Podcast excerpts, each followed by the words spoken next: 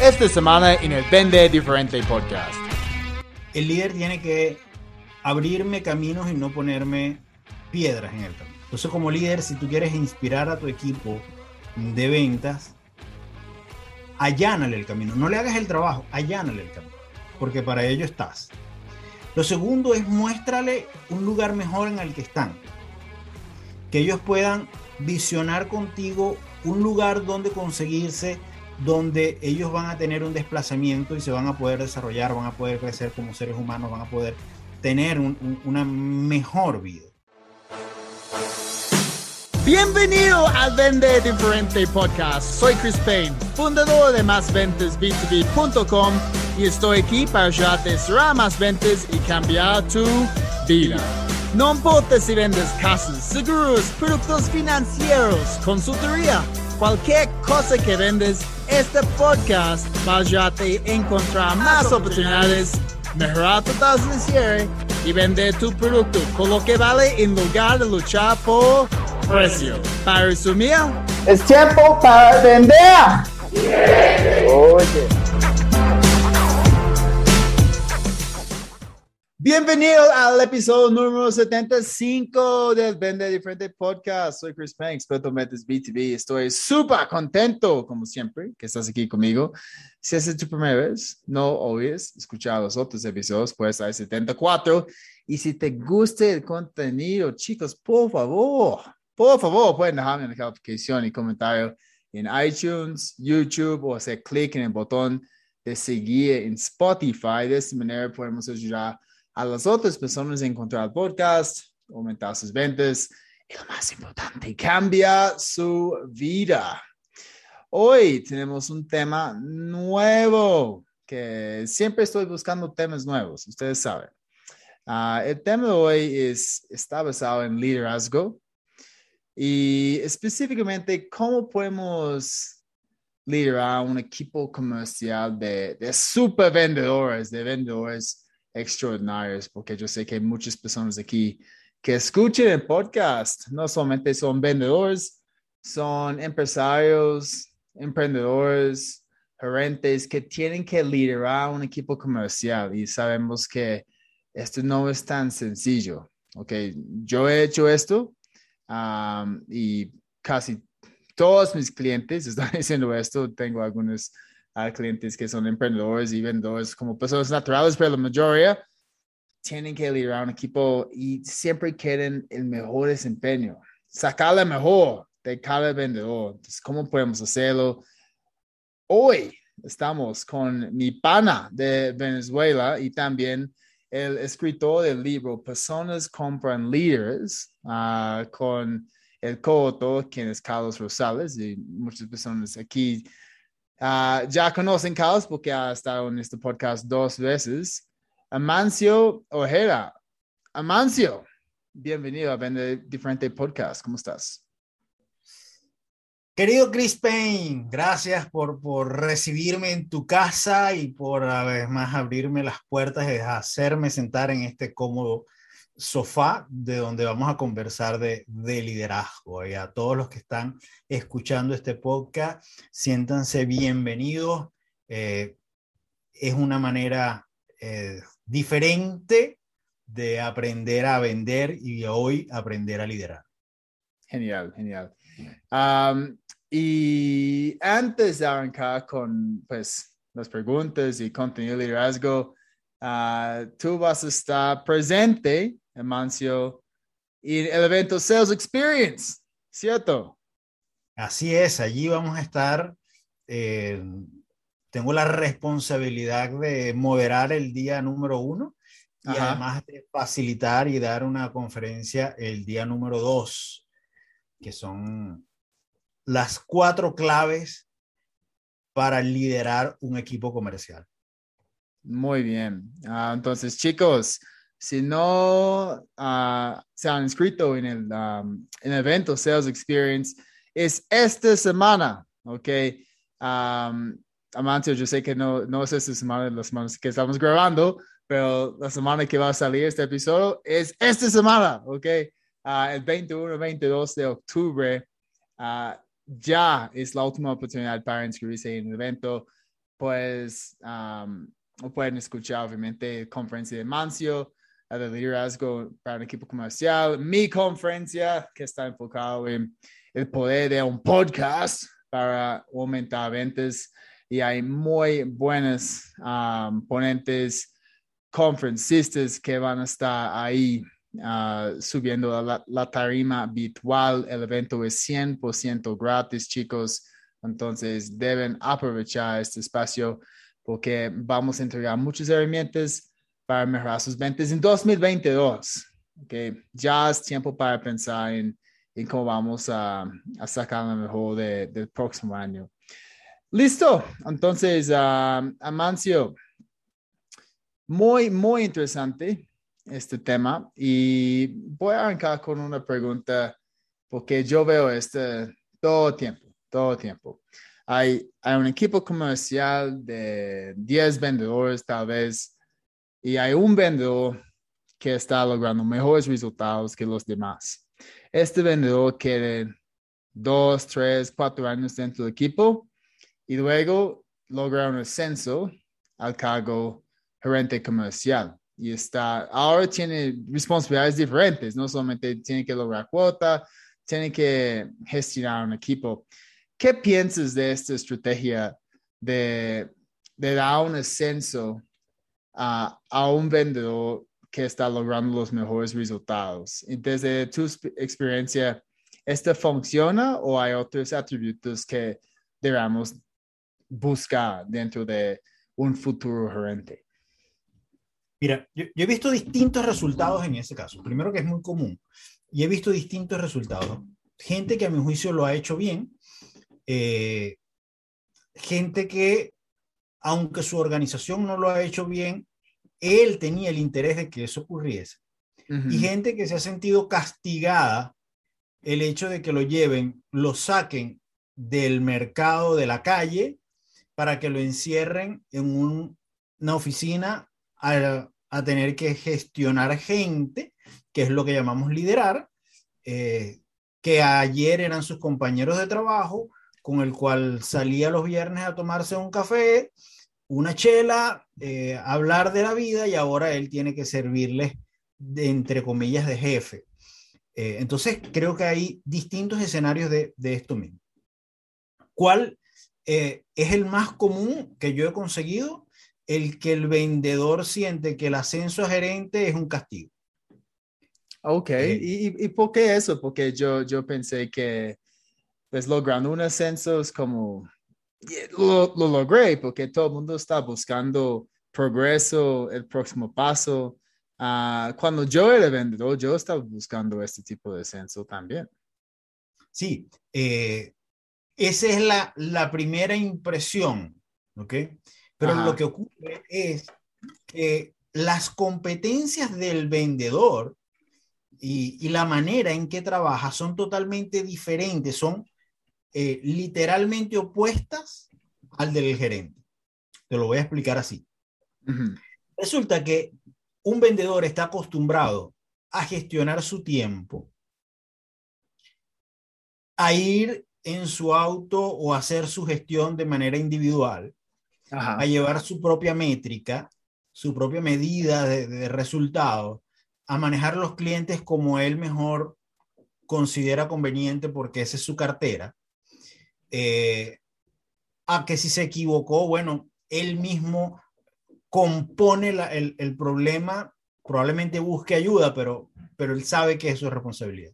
Cuando pasas al, al nivel de gerente, primero que ya no estás solo, ya tienes una cantidad de gente mm, la cual responde a ti. Eh, perdiste la, autonomía en términos de acción porque entonces, bueno, tienes que reportar a, tus jefes, a tus líderes, a la dirección de la compañía, a la dirección de marketing. Entonces hay, más, hay más responsabilidades ahí. Hay más responsabilidades. Y, entonces el, gerente siente que le robaron el espacio privado y la autonomía. Y cuando eso ocurre, entonces viene un nivel de frustración importante. Entonces, esa libertad que te daba estar en la calle, que ya no la tienes esto, y si vas a la calle es porque vas a ir a visitar o a un cliente muy importante, lo cual es de trabajo, o vas a ir a acompañar a algún vendedor en su ruta, este, o vas a contratar gente para un evento en particular o para aumentar la cartera. Comienzas a tener una serie de responsabilidades que están en lo humano, eh, en menos técnico, sino que tienen que tener unas, unas competencias humanas mayores. Y eso no es lo, mismo para todos. Si entonces me voy al primer escenario que te decía, que yo he visto organizaciones que lo han hecho bien, que las conozco, eh, de mis clientes que han hecho, han dicho, oye, Chris Payne quiere ese cargo.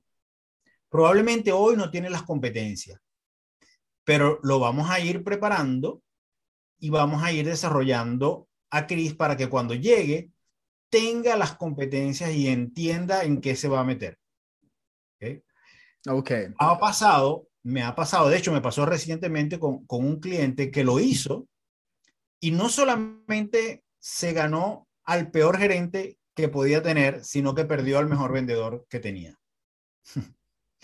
en, en, el mismo movimiento, ¿no? Eh, entonces, la, la idea, la mirada que yo creo que, que puede tener Mm, importancia en este caso es, primero, saber si el vendedor realmente desea pasar al nivel gerencial. Segundo, si él sabe eh, los compromisos que, que tiene. Tercero, entender qué competencias tiene y cuáles le faltan para desarrollar ese cargo con, con, con optimismo, con, con, con óptimos resultados y luego que se trace un camino para que eso ocurra. Yo, yo, creo que es lo más importante, ¿cierto? Es identificar si esas personas de verdad tiene, tienen esas ganas de, de su um, está eh, pues gestionando un equipo. Porque sí, si alguien no, de verdad no está interesado, pues no, no vale la pena, ¿ok? Subir el nivel gerente porque um, incluso ellos pueden ganar menos si, si no tienen Ah, el tiempo para salir de calle, prospectar, cerrar negocios, porque yo sé que en algunas uh, organizaciones los vendedores están ganando más que sus gerentes, porque los gerentes ya, ya están enfocados en gestionar el equipo, tienen uh, un, un, salario más alto, ¿ok? Muchos aún tienen comisiones pesado de desempeño de, de, su equipo, pero si hay un vendedor extraordinario, este vendedor aún va a ganar más que su, su jefe solamente a través de, de las comisiones. Otro, otro punto importante es, sí, a algunas uh, personas no les gusta uh, el cambio um, y muchas veces, y yo vi esto, por ejemplo, cuando yo, yo comencé a trabajar con una empresa aquí en Colombia, Alma Viva, antes de arrancar mi propia empresa, um, yo entré la organización como el gringo, y todo el mundo es como, oh, mira, es el, gringo, ¿quién es el gringo? Uh, su español es terrible, ¿cómo, cómo llegó aquí? No entiendo. Uh, ahora está diciendo nosotros lo que debemos hacer. Um, y hay algunas personas en particular que, que no querían nada que ver conmigo. Okay? Um, yo recuerdo un chico, un vendedor uh, de mayor de 50 años, yo creo que tenía en ese momento como 53 años. Y él estaba, él llevó toda la vida vendiendo, toda la vida estaba con Banco de Bogotá por mucho tiempo, luego con Alma Viva. Uh, y él no estaba participando en ningún entrenamiento de lo que yo estaba haciendo. Yo, yo estaba entrenando equipo en tácticas nuevas, en ventas, en, en cómo hacer las propuestas, en, en, cuáles son las preguntas que debemos hacer para entender mejor la necesidad del cliente y diferenciar nuestra oferta. Y él, no estaba interesado en nada, nada, absolutamente nada. Es como, yo, yo tengo más experiencia que este chico, voy a seguir haciendo lo que yo hago, que es salir con algunos clientes, tomar un whisky, tomar cerveza con ellos, todo estaba pasado de la relación y luego pasar un, un contrato y, y, decir, mira amigo, fírmalo, fírmalo y ya. Él no duró mucho tiempo en la empresa cuando yo llegué y yo sé que muchas personas, gerentes, tal vez están entrando a una empresa nueva y, y van a encontrar estos vendedores que yo digo no son coachable, es que no, no quieren escuchar las opiniones de los otros, solamente dicen, yo sé lo que debo, lo que tengo que hacer, voy a hacerlo de la manera en que a mí me gusta. ¿Qué, qué hacemos con esos vendedores? Si, si alguien nuevo, alguien pues entra en un equipo nuevo y ya es el gerente y identifica que hay una de las personas que, que no son coachable, ¿podemos seguir viviendo con ellos o, tenemos que sacarlos? Bueno, eh, lo primero que hay que entender es, una ley de, del aprendizaje que dice, nadie discute con su propia información. Eso lo dijo eh, Bob Pike, Robert Pike.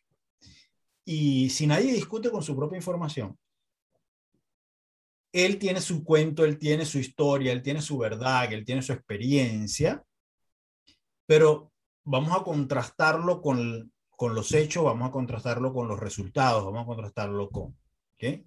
Y, y dicen los gestálicos y la psicología positiva, vamos a llevarlo a que se dé cuenta. Vamos a suponer, y, si se da cuenta, entonces el mundo va a cambiar. probablemente va a ser mucho más permeable. Esa es, una, esa es una, una posibilidad.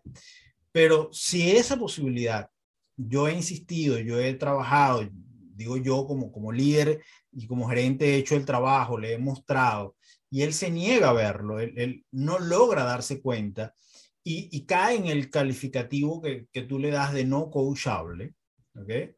Eh, definitivamente hay que tomar decisiones. y, y, las decisiones son variadas. las decisiones eh, es, es, un juego de, de, barajas en el cual yo me puedo, como gerente, en revisar.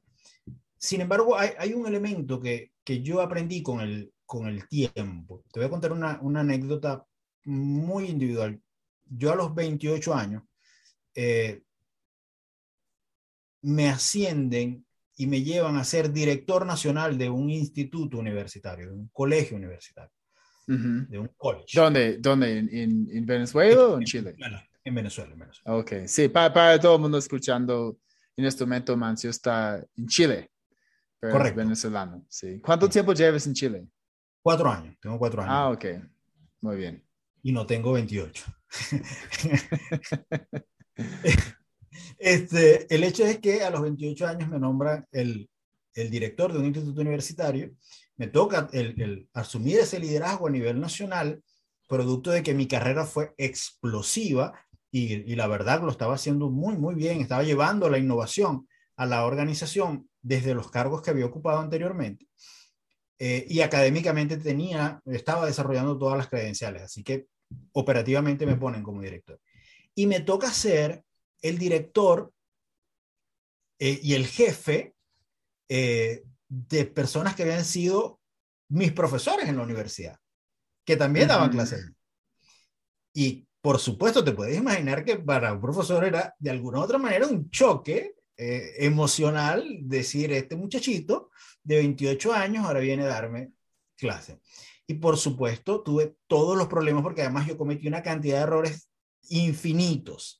Esa experiencia para mí de, gerencia y de liderazgo fue una escuela, un posgrado, porque me vi en todos los errores que yo pude haber cometido y sobre todo errores en lo, personal. Pero, pero aprendí una cosa, aprendí una cosa.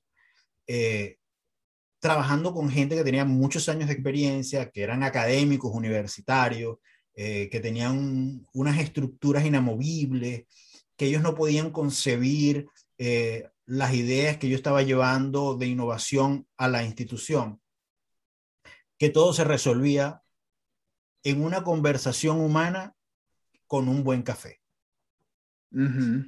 ¿Ok? ¿Qué quiere decir esto? ¿Cómo, cómo lo, lo, lo, lo pongo en práctica en momento de un gerente? Yo le digo, no hables con el vendedor. Habla con el ser humano que está detrás del vendedor. Sácalo de la compañía. Llévalo para tu casa, si puedes. O ve para su casa, si te invita si te, invita, por favor, no llegues con las manos vacías. Lleva un pan, eh, una torta, el café, provee algo y conversa con el ser humano que está detrás, sin mencionar el tema de técnico, para que entiendas la historia que está detrás de este señor. Y allí entonces, cuando yo, después que yo aprendí eso, que me di a la tarea de hacerlo, solo que los, los tomaba en la, en, la, en la oficina, además que es una región venezolana que es el Táchira, que se ve muy buen café, que es frontera con Colombia, está ahí cerca de Cúcuta. he, estado, he, estado, ahí. Ah, perfecto. Lo conozco, sí. Eh, San Cristóbal, que es una bella ciudad. Entonces, bueno, el hecho es de, de, de tener estas conversaciones desde el punto de vista humano, eh, me, me, permitían escuchar la historia que estaba detrás de él. Y después, en, en, teóricamente, me di cuenta que era lo que ponía o lo que dice eh, Kobe en su principio, comprenda uh -huh. primero para luego ser comprendido. Y eso me dio unas ganancias extraordinarias en términos de poder mover a estos profesores que pudiéramos decir que en su momento eran unos eh, dragones, eh, darles un poco de flexibilidad para que entendieran que el mundo estaba cambiando y que tenemos que hacer cosas diferentes y que ya las clases no podían ser como ellos querían y donde la, la academia estaba cambiando en el mundo y nosotros teníamos que cambiar. Sí. Eh, digamos que eso aplicado en el mundo de la gerencia de, de ventas es, es, lo mismo. No, me, me, gusta. Es una respuesta muy latina, lo que me dices, como conocer a la persona personalmente ponernos en sus zapatos. Y eso es algo que cualquier vendedor tiene que hacer, incluso con sus prospectos. Yo, yo estaba pensando en, en, abordar esa situación diciendo, listo, pues tú puedes hacer lo que quieres, ¿ok? El resto del equipo va a hacer esto. Um, en, en, tres meses vamos a estar midiendo resultados y, y si tus resultados no, no, no están a par al resto del equipo o las otras personas con un buen desempeño, pues ya vamos a, a revisar tu cargo, ¿ok? Um, porque todo, todo al fin depende de los resultados, ¿ok? Pero me gusta, sí, antes de decir esto, sería chévere tener una conversación personal con el vendedor, conocerle, generar este, este rapport, esta afinidad, y la persona va a estar más, más abierto a aceptar nuestros consejos en, en lo que estamos implementando. Um, otro, otro que, ah, eso, sí. eso que, que dice también, yo, yo, estudié en un liceo militar eh, un tiempo, tuve que, que salir huyendo. No me gustó el, mundo de la, de la, milicia, ¿no? Pero eh, de un capitán que además tenía mi, mi mismo apellido, yo tenía el apellido del capitán Saavedra, yo soy Ojeda Saavedra. Este capitán hacía lo siguiente, no conmigo, sino con todos. Cuando nos equivocábamos, él estaba en, en mi compañía, cuando nos equivocábamos, él llevaba siempre el reglamento interno del colegio eh, en un bolsillo. Y cuando nos equivocábamos, él nos decía, mira, ven acá, aquí está todo escrito. Busca tu castigo. Si te castigas por debajo, yo te aumento el castigo. Si te castigas por arriba, te quedas con ese castigo. Así que es mejor que busques el castigo justo. Uh -huh.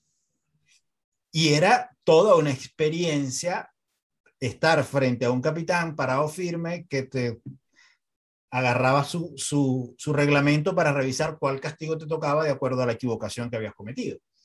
Yo creo que, que es un poco esto eh, de lo que tú estás comentando, es decir, vamos a, a medirnos y bueno, sí. el, el, tus resultados dirán cuál va a ser la consecuencia que vas a tener de eso. Y eso es totalmente válido.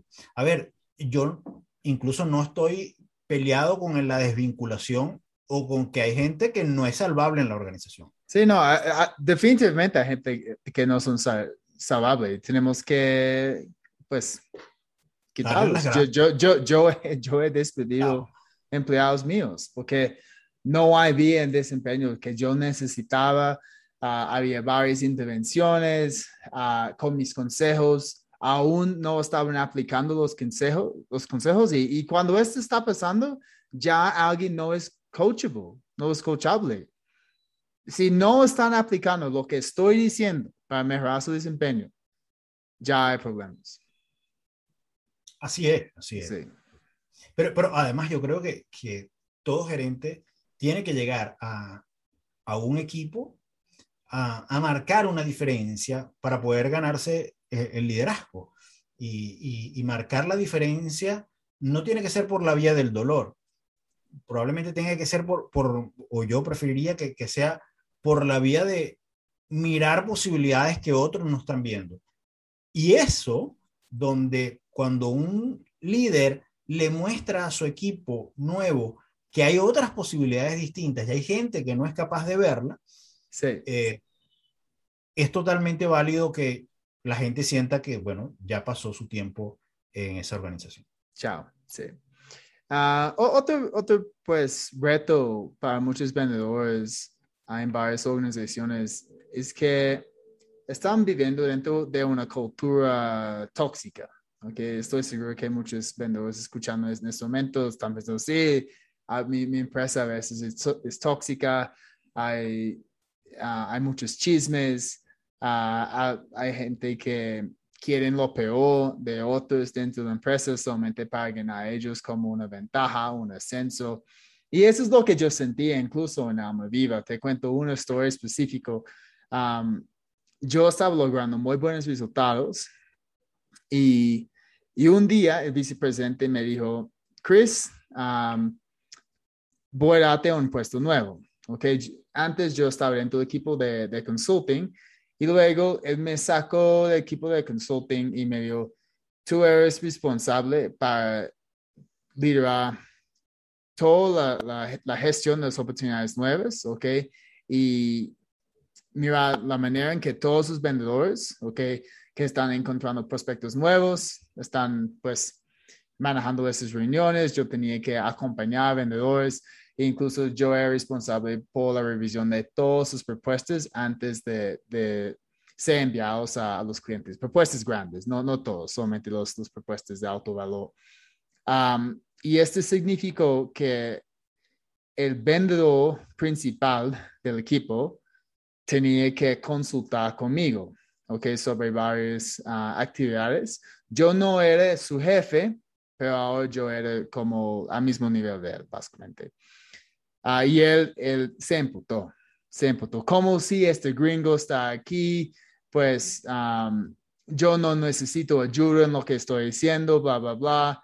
Y, y él estaba quejando al presidente porque él tenía como um, una relación personal con algunos de los familiares del presidente, bla, bla, bla.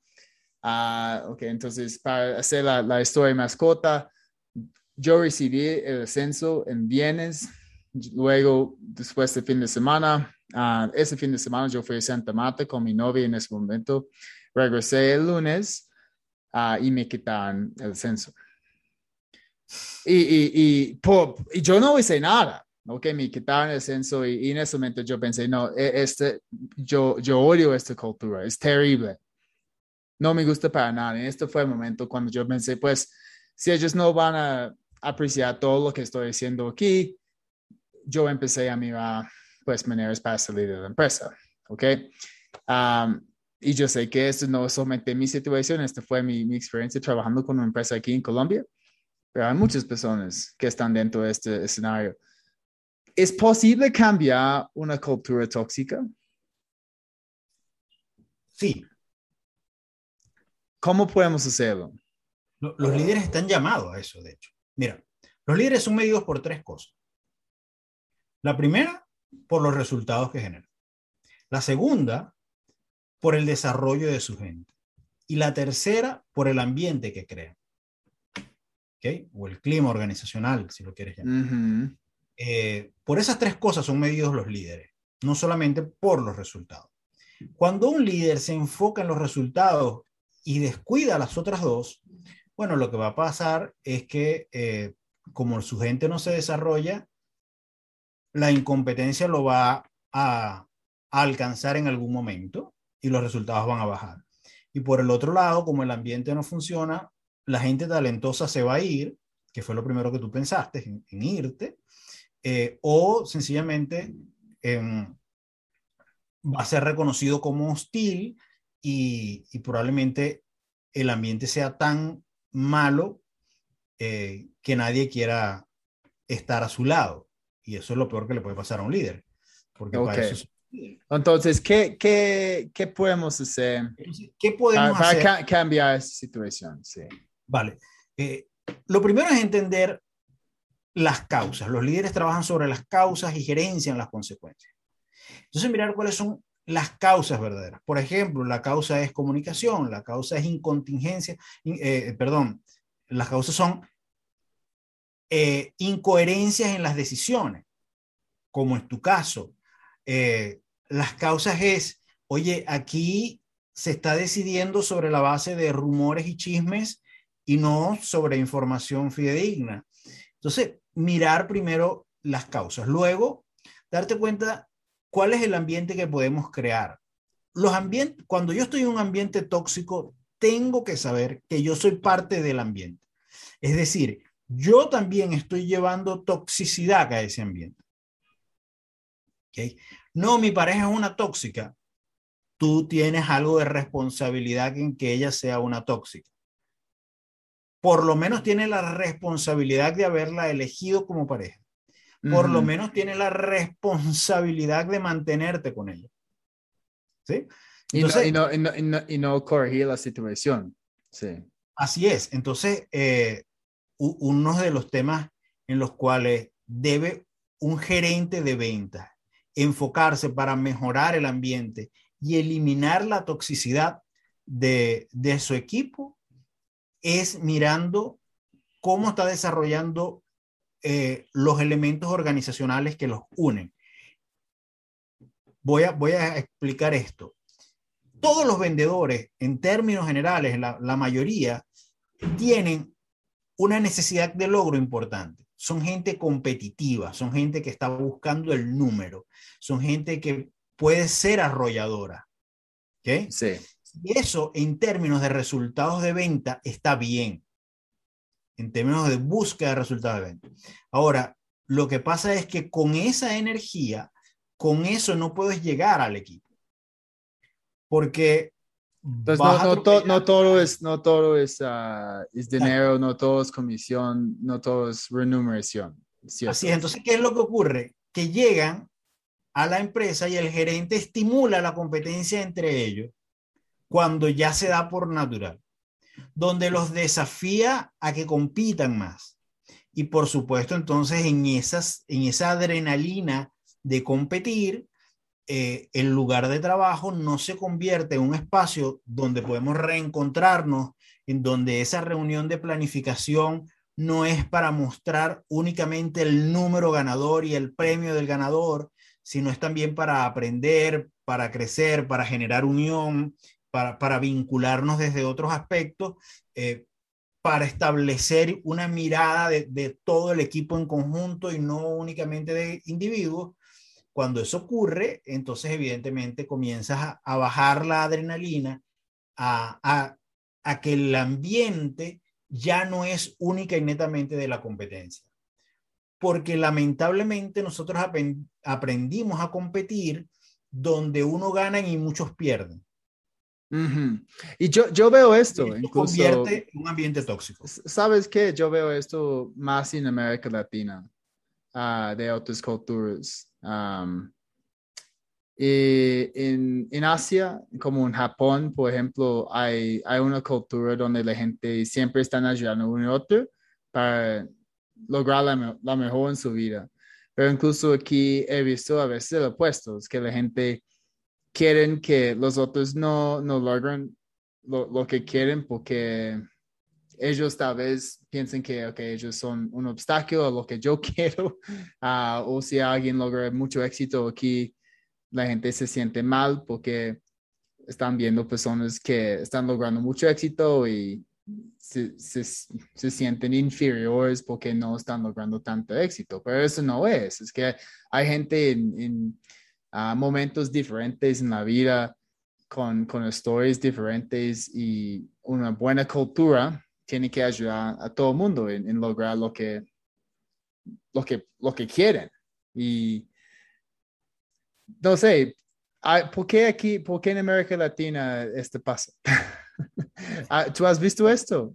Sí, sin ¿Por duda, qué? sin duda. Sí. Pero, pero además eh, he tenido la oportunidad de, de trabajar con empresas alemanas que trajeron mm, y equipos de venta, equipos de visitadores médicos en particular, porque era una empresa de- del área médica, eh, y ellos trataban de traer la, la cultura de, se llamaba el valor de- dentro de la organización, lleguemos todos juntos. Eh, eh, la idea era que todo el equipo llegara junto. en- bueno, llegaban todos juntos, era llegar todos juntos al número, a los resultados, llegar todos juntos a que nos cuidemos unos a los otros.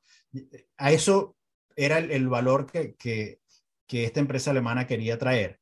Pero bueno, se encontró con la cultura latina, específicamente a mí me tocó en ese momento trabajar con, con el equipo de Venezuela, con el equipo de Argentina eh, y con el, equipo de Colombia, por cierto. Eh, y, y entonces no entendían cómo es que eh, estaban arrollándose unos a los otros, ¿no? Eh, ¿Cuál es la razón? ¿Cuál es la, la, la explicación que yo tengo para esto? Es nuestra cultura machista paternalista, ¿ok? Eh, donde la inseguridad de, de la persona hace que tú quieras competir para mostrar lo que no puedes sentir por dentro. Es decir, Yo, yo creo que siento eh, eh, este, eh, palabra inseguridad es importante porque aquí en América Latina hay menos confianza en la gente. Okay, muchas veces empezamos una, una relación desde un punto de desconfianza y cuando este pasa, am, no, no, no, no, no queremos ayudar a las otras personas porque no hay, no hay confianza. Pero sí, en Australia, en Alemania, en, en Japón, hay más confianza entre la gente en la comunidad y cuando iniciamos una relación con esta confianza predeterminada, establecida, ya eh, hay, hay las intenciones positivas para ayudar a la gente. ¿Sí? así es, así es. Sí. Y, y sobre todo que cuando yo me siento seguro, no tengo que competir con nadie. Ujú. compito con mis propias incompetencias. Y nosotros, latinoamericanamente, quiero, quiero decirlo, entonces siempre estamos luchando con nuestras inseguridades. ¿Por qué? Bueno, porque siempre hemos tenido como referencia a otros y no a nosotros mismos, porque siempre hemos visto al jardín de al lado y no al nuestro. De hecho, eh, hay un, un refrán muy, muy latino que es que el jardín del vecino siempre se ve más verde. Eh, y, y, no vemos nuestro jardín, donde siempre entonces las referencias sí. para nosotros han sido otros, y eso hace que desarrollemos inseguridades, y a la inseguridad yo quiero competir porque quiero sobrevivir. Eh, y esa energía de sobrevivencia la pongo incluso si tengo que pasar por encima del otro. Sí, sí, es cierto. Um, entonces, ¿Cómo, ¿Cómo podemos uh, inspirar nuestro equipo Entonces, como un líder? ¿Qué, qué puede ser un, un, líder para ser como un líder inspirador a, a todos sus seguidores? Yo, yo recuerdo, pues, uh, en mi vida profesional, hay varias personas que me han inspirado, ¿ok? En, en Australia, incluso había personas que no fueron mi, mi, mis gerentes, uh, mis jefes, yo estaba buscando inspiración en otras partes de una organización, porque desafortunadamente nunca he tenido un, un muy buen jefe en mi vida. Okay, yo, ninguno, yo, yo no puedo identificar ninguno como que esta persona estaba un duro, inspirador. Entonces yo empecé a buscar personas en otras partes de las organizaciones, um, incluso personas en YouTube. um, ahora, Victor Antonio, por ejemplo, Grant Cardone, John Barrows, lo veo todos súper, súper inspiradores. Pero, ¿qué, ¿qué, podemos hacer? ¿Cuáles son las características de, de un, un, líder, un jefe inspirador? Vale. Eh, primero, el líder tiene que abrirme caminos y no ponerme piedras en el camino. Entonces, como líder, si tú quieres inspirar a tu equipo, de ventas, allánale el camino. No le hagas el trabajo, allánale el camino. porque para ello estás. Lo segundo es muéstrale un lugar mejor en el que están, que ellos puedan visionar contigo un lugar donde conseguirse, donde ellos van a tener un desplazamiento y se van a poder desarrollar, van a poder crecer como seres humanos, van a poder tener una mejor vida. Eh, lo tercero es que cuando te necesiten, te consigan, puedan tener un encuentro contigo de manera eh, personal y consigan en ti al ser humano, al apoyo, al respaldo, eh, que no necesariamente tiene que ser el, el, el, jefe. Te, voy a contar en, en mi programa en el cual estuviste, líderes hablando de, liderazgo. Yo tuve una entrevista eh, con Ilia González, una referente importante en el área de recursos humanos, maneja la red de recursos humanos con más de 200 mil miembros. Y ella estuvo allí. Y Ilia, cuando le pregunté quién había sido el líder referente para ella y que había hecho por ahí, dice que ella tuvo, contrariamente a ti, un jefe que siempre estuvo en sus malos momentos eh, que no era tan comunicativo, pero cuando murió su mamá, eh, perdón, su papá estuvo allí y se quedó todo el tiempo y siempre estuvo en los malos momentos. Y sus conversaciones eran en base, más que en lo técnico, eran en, en, base de la relación de él, a pesar de no ser un gran comunicador, según, según me decía ella. Y muchos ejemplos como eso. Lo otro es que la gente aprenda contigo y de ti. Los gerentes de ventas tienen que garantizar que la gente aprenda con él y eso implica y aprenda de él. Es decir, que el, el líder sirva de ejemplo y que la gente lo pueda ver y se pueda referenciar en él, pero que además el líder se dedique a educarte, a enseñarte, a mostrarte nuevas posibilidades, nuevas competencias, cómo hacerlo. Dime cómo lo hago. Y, y, por último, que sea un gran embajador del equipo, de, de, la organización, de los intereses de todo el colectivo. Si sumas esas cinco cosas, seguramente vas a ser un líder inspirador. Genial. Sí, este punto de, de, de formación, ok, y, aprender tácticas, estrategias nuevas, sí, es, fundamental. Y es por eso que estoy trabajando con tantos ah, equipos en este momento, porque pues los líderes están viendo la, la necesidad para hacer algo nuevo, disruptivo dentro del equipo. Tal vez pueden ver que los resultados ya son lo mismo cada mes y el equipo está perdiendo un poquito de este, esta motivación y es, es, inspirador presentar a alguien nuevo, un equipo para brindar una capacitación o una conferencia o incluso hacer coaching uno a uno. Y yo recomiendo a, a todos los, los líderes de equipos que los líderes incluso deben empezar a hacer sesiones uno a uno con sus vendedores, específicamente los vendedores nuevos, ¿ok? Que aún tienen que aprender cómo aplicar todo el proceso que están, que están implementando. estamos en conversaciones con un cliente muy importante aquí en Chile eh, que es probablemente la, organización más grande de telellamada. Ellos invierten en televisión mm, paga por, por televisión por cable y en los canales libres unas cantidades. Entonces el, gerente está eh, de alguna u otra manera eh, molesto con los resultados que están teniendo porque a pesar de haber crecido el mundo de la virtualidad, sus vendedores no están vendiendo más, están estancados en los números. Y, y las, conversaciones, las dos conversaciones que hemos tenido, ya estamos a nivel de, de propuesta, eh, las dos conversaciones que hemos tenido con, con, con esta organización eh, ha sido interesantísima porque la verdad es que el diagnóstico es que los vendedores han estado solos por mucho tiempo. No se sienten acompañados, no tienen un liderazgo y, por tanto no los mueve absolutamente nada a hacer una cuota más y aprovechar las oportunidades que hay ahorita en el mercado. Genial, genial. hay, hay, una tendencia nueva en Estados Unidos y es uh, vacaciones ilimitadas. ¿Has, escuchado esto? No, no lo he escuchado. ok, entonces hay algunas empresas ahora en Estados Unidos Um, y, y, están diciendo a sus empleados, mira, estás aquí, tienes vacaciones ilimitadas, pero obviamente tienen la confianza que las personas no van a aprovechar demasiado, pero aún tienen que lograr sus metas.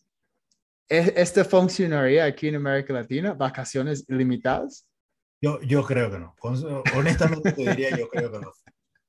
Yo creo que no. Pero, pero yo, yo, yo, yo, no implementaría esto tampoco. Sí, yo tampoco. Pero, pero ¿sabes por qué yo creo que no funcionaría?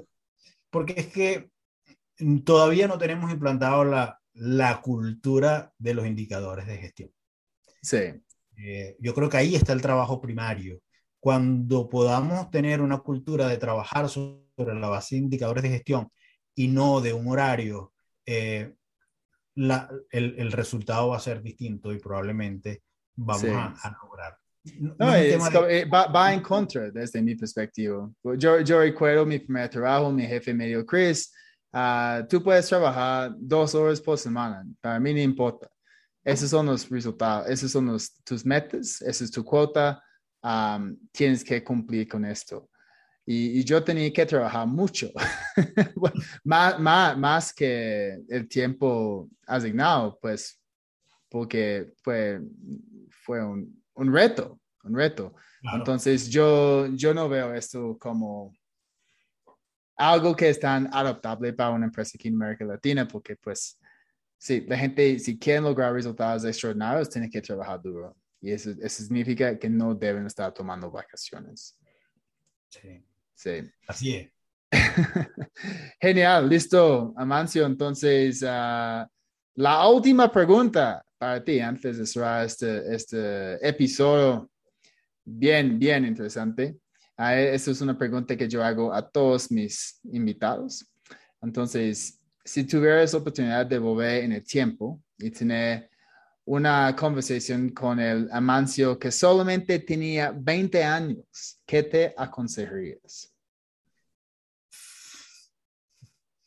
Mira, probablemente me aconsejaría muchas cosas, pero eh, creo que en términos de la conversación que hemos tenido, en términos de mi vida hoy, particularmente en mi vida hoy, yo le aconsejaría que se olvidara de la experiencia negativa que había tenido como vendedor el año anterior, a los 19 años, eh, y reconsiderara seguir viviendo una experiencia como vendedor puerta a puerta y trabajar eh, como vendedor. Eh, creo que ese consejo se lo daría hoy en términos de, de, y te agradezco la pregunta porque me, la ha, hecho, me ha hecho pensar. Genial, ¿no? Y, y no, no hay no hay errores, no hay fracasos, solamente hay aprendizajes, ¿cierto? Yes, sí, pero a veces una de cuando tiene 19 años no, no lo veo así. Claro. solamente hasta ahora. Es así, yo a los 19 años comencé a trabajar en una empresa vendiendo libros puerta a puerta. Sí. Este, eh, iba puerta a puerta y después de un mes solo vendí un diccionario.